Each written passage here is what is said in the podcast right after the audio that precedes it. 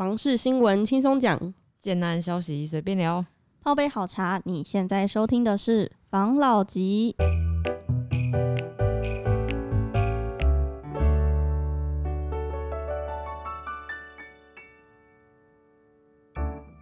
关心你的房事幸福，我是房老吉。我是大院子，我是茶汤会，我是五十兰，笑什么？怎样？今天要聊的新闻是好笑的新闻吗？我觉得还蛮白痴的啦，因为嗯它是怎么讲，法规才刚上路，然后就是非常招摇。嗯，跟你们讲这则标题你就知道了，他说只赚三十万红包钱，投资嗯客继续炒红单。哦它，的内容大概是说，七月一日起，红单禁止转让，然后投资客他出了新招，嗯绕道继续炒房。这个个案它位于台南高铁站旁边的某个预售案，然后继三月报千人抢买房引来政府联合稽查后，近日再现争议，手脚快的投资客公然于售屋平台。我看到图片应该是五九一啦，这样好吗？然后可是那不干五九一的事情啊，那应该是他自己上架的问题。嗯，对然后他说以三十万价码兜售转让手中一户，苹果他就以购物身份联系对方，投资客称他没有提到红单两个字啊，他是说 他的三十万是转让费用、欸，嗯算是一个红包钱呐、然后就有专家推测说，他们是以先签私约，就是日后再正式换约的方式躲避国税局的稽查。嘿，对，持续赚快钱。如果卖方他收钱又后悔的话，买方比较难去借由法律的程序去寻求救济。这样，刚刚这这则新闻其实听到蛮多，就是蛮有趣的这个重点吼。就我有看到这个新闻，他说好像是可以和建商签约，然后由红单中签者来签，嗯但是你们可以透过电话啊，或是到现场议价，然后另外私底下签另外一份约，确保承购一年之后以平转的方式让渡给你。那嗯转让费用就是三十万元，算是红包钱。嗯然后签约后呢，要给付的是十一趴头期款跟后续所有的房屋费用就由你来支付。他然后他还强调说，这又不是转让红单，现在也没有人在玩红单呐、其实就是这个这个新闻，刚才不是说听到蛮多重点的吗？对啊，就是他其实蛮聪明的，因为第一，他用的就是比较呃有趣的手法，嗯，嗯比较会规避那些敏感的条款的手法，去避免掉红单转让这件事情。没错，而且他很聪明，他是依照税制的规定，预售屋权利转售成交价扣除成本后，还可以扣除一笔移交移转费用，嗯上限就是三十万元，嗯，所以他的转让价就定为三十万元。哦，所以等于说，就算这一笔交易他投资客卖高价，他也不用缴纳任何税费，嗯，非常的，嗯聪明。这边买完再买下一个，我是觉得很佩服。就是虽然心智上路，但是他还是会有很多很多可以规避法规的方式，嗯反正就是本来就是这样子嘛。呃，政府它一定会针对现在市场的一些状况做出一些管理条款，还有法律的一些就是定义他们。那下面的人为了要赚钱，当然会就是找到一些对策。办法。没错，那不然怎么会有一句话叫做“上生有 政策下有对策”？没错。然后我还要听到另外一点，就是嗯，苹果的记者蛮蛮有趣的嘛，去当假假客户，要了解一些内部的内线的资讯嘛。真的啊，不是。可是我们现在很多要获得资讯，都是以比较你知道，不是真实的身份去。去获取资讯，对对对对对，对，这样子其实也算是一个就是帮大家发现发现一些消息的一个方式，真的是也蛮好的啊。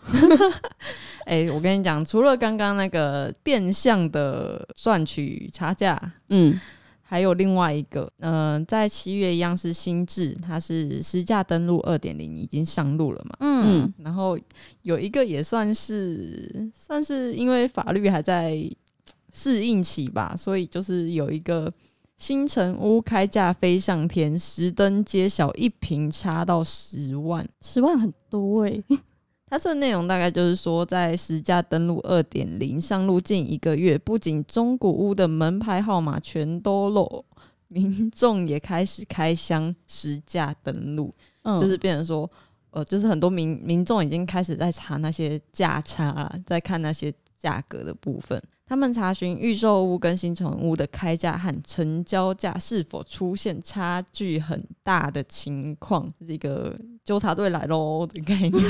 这边就有一个个案是新庄区的某个案，它的开价最低五十七万元，然后近一年成交均价是一平四十五点二万元，和最低开价一平相差高达十万元。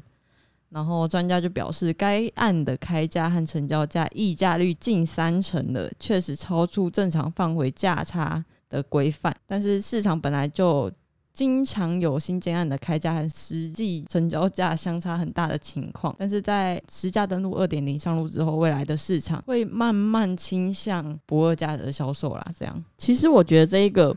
就是不二价这件事情到底是好还是不好？我觉得我一直觉得都这个东西是一个问号，因为它是一个双面刃诶。其实你看，像是不二价，可能对消费者有的有的利处是这个东西呢，第一它只许透明，然后我买到的东西会是公平的，对公平的，然后我不会买贵，就是会有这样子的，他们会有这样子的心理的一个保障啦。嗯，可是同样的，是不是同时也代表着就是这样子的不二价会让我们讲的嘛溢价空间？变少，然后可能会有一些，呃，就是你能争取的东西变少了，没错，在消费者端的部分。那在建商的方面，我觉得不二价这个对建商其实还蛮蛮吃亏的。就是虽然我们都知道，部分建商可能会有一些，就是开价开的很夸张，嗯，然后最后可能成交的。价格比较便宜啊，或是楼层价差做的很夸张啊，等等的这些行为，但是其实这时候都是一些因应市场销售的一些方式啊。你看，如果他开价开到六十万，可能他预期心理是他可以卖到六十万，当但当市场的反应不如预期，那势必得降价。就这个东西到底它规范到的是好的还是不好的？其实我自己心里都有一个一直有一个问号啦。而且你们不觉得，就是如果我现在开价？假如说我一瓶卖个六十万好了，嗯，现在不是通通膨吗？就是原物料什么全部都在上涨，工资也在上涨，嗯，那这样子的情况下，是不是我的成本其实一直都在提升？对啊，那如果我是被限定不二价销售的话，那我是本来开我刚才讲几万六十万吗？对，没错，本来开六十万，我现在成本已经到了就是我会赔钱的状态下了，那我还到底还能不能涨价？就是它会有很多很多很很多很多问题啦。就是要慢慢随，就是还是要有一点能够调整的那个空间。对啊，但是我相信啊，我相信就是嗯，应该很多不管是建商还是代销，都有因应这个政府的这个政策，已经有一些不管是在个案操作的手法啊，或是整体的个案的销售节奏啊，都会做一些控管。所以可能我们白担心，但是 我是觉得可能会有这样子的一个疑虑。反正刚刚我们讲到实价登录二点零嘛，那这个新闻它是说实价登录二点零还不够，成屋申报应比照预售的签约后，就是我们一般我们现在是预售屋购屋签约之后的一个月以内要登入我们的交易价格嘛，嗯，但是成屋的部分就没有像预售屋这样的规定。嗯，所以会变成说，可能成屋购买入的价钱跟它实际登入的价格差有一点多，所以就有专家指出说，我们有部分要调整的地方。第一个就是房东自行租的租金也要申报，因为目前房屋租金的行情仍然是不透明的。就是我们如果是透过中介的话，他可能他要登录实价，可是如果是由房东自行出租的话，其实他就没有在没没有什么被约束到，几乎是放任的一个状态。嗯，所以就针对租屋的这一点，他也是需要让资讯更加透明化的。然后第二点就是成屋的实登申报的时间点，应该提前到签约之后。目前成屋的交易是在买卖移转登记的时候，那由双方买卖共同申报。但是预售屋的实登规定就是像刚刚说的，在签约后的三十日以内去申报嘛。所以这边就建议说，希望成屋的买卖也应该提前是签约之后就进行申报。然后还有最后一点，第三点，他是说预售屋事先被查的资讯也应该要涵盖开价。像官方规定，预售屋在销售之前应事先备查，让资讯更加的透明。不过，其中还有美中不足的地方，就是只要求备查建案的名称、销售地点和户数、定型化契约等，唯独就少了这个开价的价格。所以，建议未来如果推出实价登录的三点零，应该要请业者再补上这些资讯，就是会比较好一点啊。就是因为毕竟。各个法规上路，它一定会有一个这叫什么不足的地方？对，这叫什么？有有一个期间蜜月期吗？蜜月期就是磨合期，哎，对，算是类似这种磨合期的这种感觉，就是就是先试试水温嘛，然后我们看怎么样，再慢慢去调整嘛。嗯，可是我觉得他说少了开价价格，可是实价登录就不就是我实际上购买的嘛？那为什么还要再放开价的？是他是要规范，就是。比如说这个建案还是开这个价格，然后给人家议价空间，是这样子吗？他有可能，他就是想要慢慢去落实那个不二价的那个法规嘛，就是想要让人家说哦，就是开价跟我实际购到的价格其实真的没有差异到那么大，也就是他不想要让，就是他说他所谓的不二价，就是建案销售的不二价是在签约后会去做实价登录嘛？嗯，那现在。他们想要的不二价是连建商一开始说卖的价格跟最后签约后签的价格是完全一模一样的，这样子的不二价。嗯，其实我觉得做这个的意义很不明呢。我也觉得。对啊，因为建商开价怎么样，签约之后的价格都会登录到实价登录上。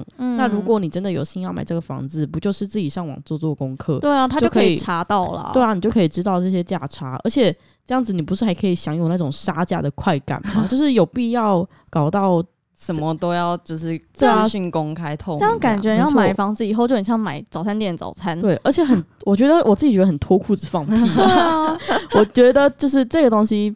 没有这么实用，可能对于一些不会比较积极找资料的人，它是实用的，嗯，就是它是方便的，嗯。但是对于你一个很想要买房子的人，你是不是应该要自己上网做功课，然后自己上网去查这些？因为这不是查不到，也不是算不出来，就是有必要把这件事情列到那一个实价登录三点零的内容里面嘛？就是它是一个，它不感觉不是一个很重要的东西。而且我觉得有些可能因为买房子的可能年纪都会比较。比较有一个那个年龄层啦，不会是那种很年轻人。那如果数字越多，不是会越来越混淆吗？到底是哪一个才是真的数字？对啊，可能因为我觉得他这个东西就是要帮助消费者去查这个资料，可是他感觉好像把它弄越弄越复杂。对啊，我觉得他们比较想就是有点吃建商够够的这种这一种感觉，就是你什么我都要知道，那这样我就有就是可以比较。就是看你这这建商老不老实啦，这样子休想骗我的那种感觉。嗯，其实这个东西就是一体两面啊，就是一方面我们可以说他吃建商够够，另外一方面也可以说他真的的确很为消费者去，就是购物者去着想。嗯，就是实价登录三三点零，你刚才说它可能会有第一租屋的行情透明化嘛？对，没错，租屋的行情。第二是我们的实价登录应该要加入开价的这个。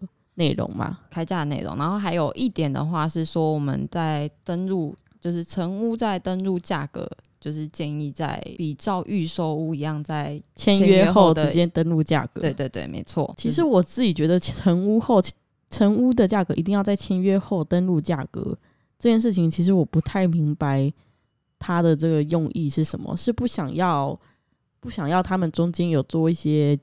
价差的手脚吗？还是我觉得是诶，因为像他们可能中间中间的时间，假如说我现在买，我其实我是买了可能四十五万左右，那但是到了我实际那个买卖移转，然后我我真的交屋了，然后我再登录那个价格，然后那个价格就可能变了。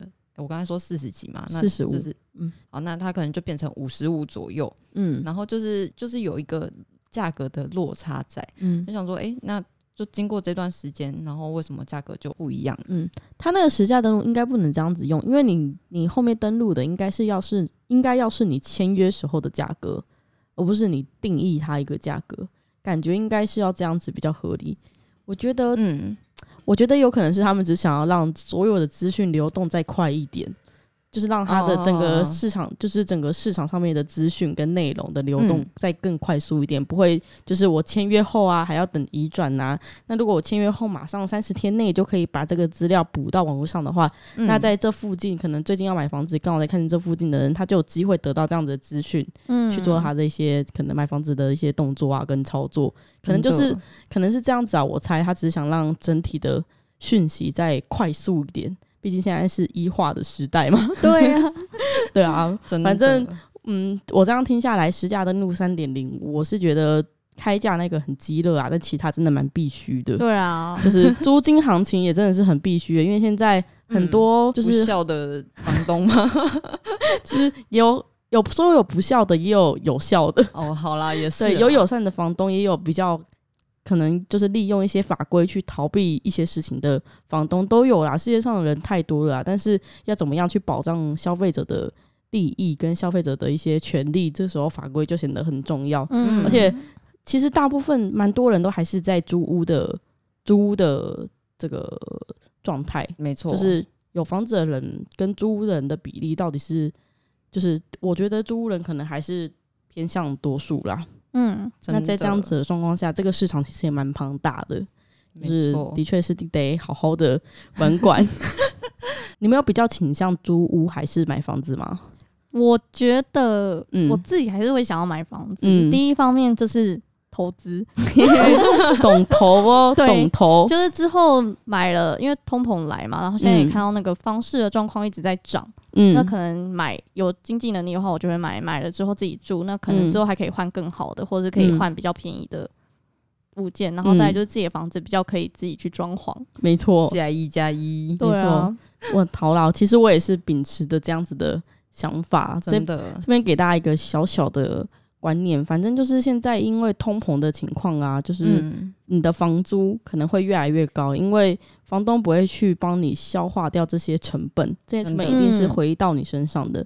所以，如果就是还在租房子的朋友，你们有余力跟有那个心的话，可以赶快买一个属于自己的房子。真的。那如果想要投资的朋友呢，呃，也可以就是找到好的物件就可以进行投资的动作啊。但是实价登录三点零之后，你可能就没办法成为二房东喽。真的，对你就可以成为一个好房东了。对，没错。那我们今天就是在这边预祝大家，就是想买到买到想买的房子，然后情人节快乐！情人节快快乐好，大家拜拜，拜拜拜。谢谢大家收听房老吉。拜。